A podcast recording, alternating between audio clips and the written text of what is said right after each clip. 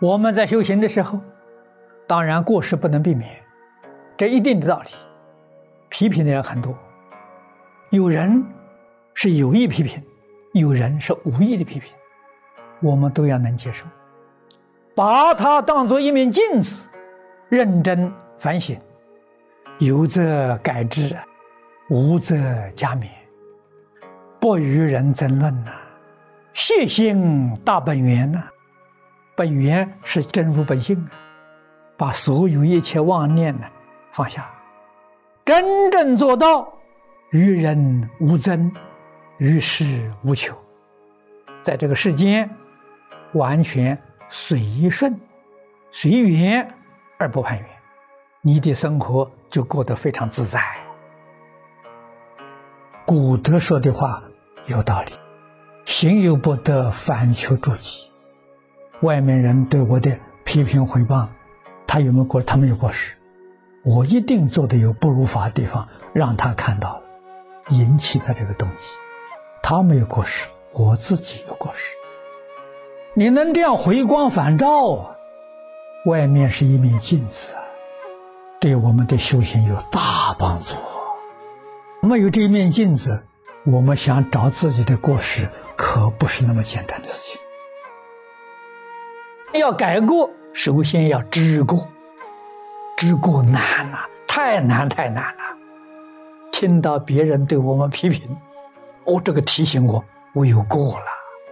我从这些地方发现自己的过，然后你才晓得，那些对你误会的人、诽谤的人、侮辱的人、陷害的人，都是好老师啊。没有他们呢，我们自己永远不晓得自己。过失在哪里？这些人提醒我们自己反省，把自己过失找出来，然后把自己过失改掉。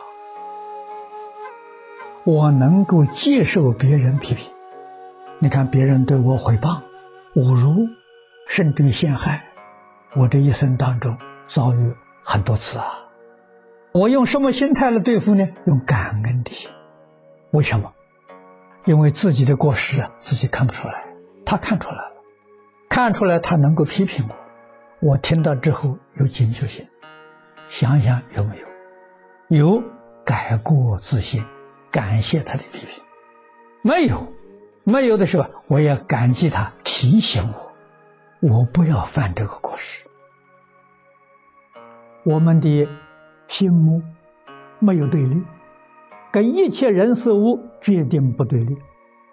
我们懂得要化解，不可以对立，对立是决定错误的。我们今天知道，许许多多人对我们有恶意的批评，我听了很欢喜。为什么呢？我过去没有学佛的时候也是这样的，有恶意批评别人。今天这些人的时候，那是我的报应，报掉就好了。佛法里面讲啊。重罪轻报啊，这不是消业障是什么呢？好事不是坏事啊。如果我对于这些恶意的批评不接受、反驳，其怨恨心、其报复心，那个麻烦大了。那就是佛在经上常讲的了：冤冤相报，没完没了，彼此双方生生世世都痛苦啊。我们这一生当中啊，决定不能超越六道轮回。就不管他批评对与不对，对我都有好处。我用感恩的心对待，我不敢批评，这一点我做到了。所以许多批评我的人、回谤我的人，到最后被结解开了。我尊重他，他也尊重我；我赞叹他，他也赞叹我了。这很明显的效果嘛。敬人者，人恒敬之啊；爱人者，人恒爱之啊。如果他回报我，我也回报他，不服气也回报过去，那就没完没了，没完没了，生生世世双方痛苦。那我们把结解开，不就没事了？这个是应当学的。我自己修行的时候，把这个放在第一条，能够。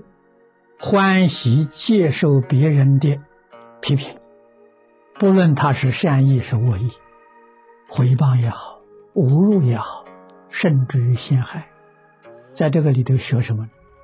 学清净心、平等心，没有怨恨，没有嗔恚，决定没有报复的念头。要学到心平气和，也这样就铲除了。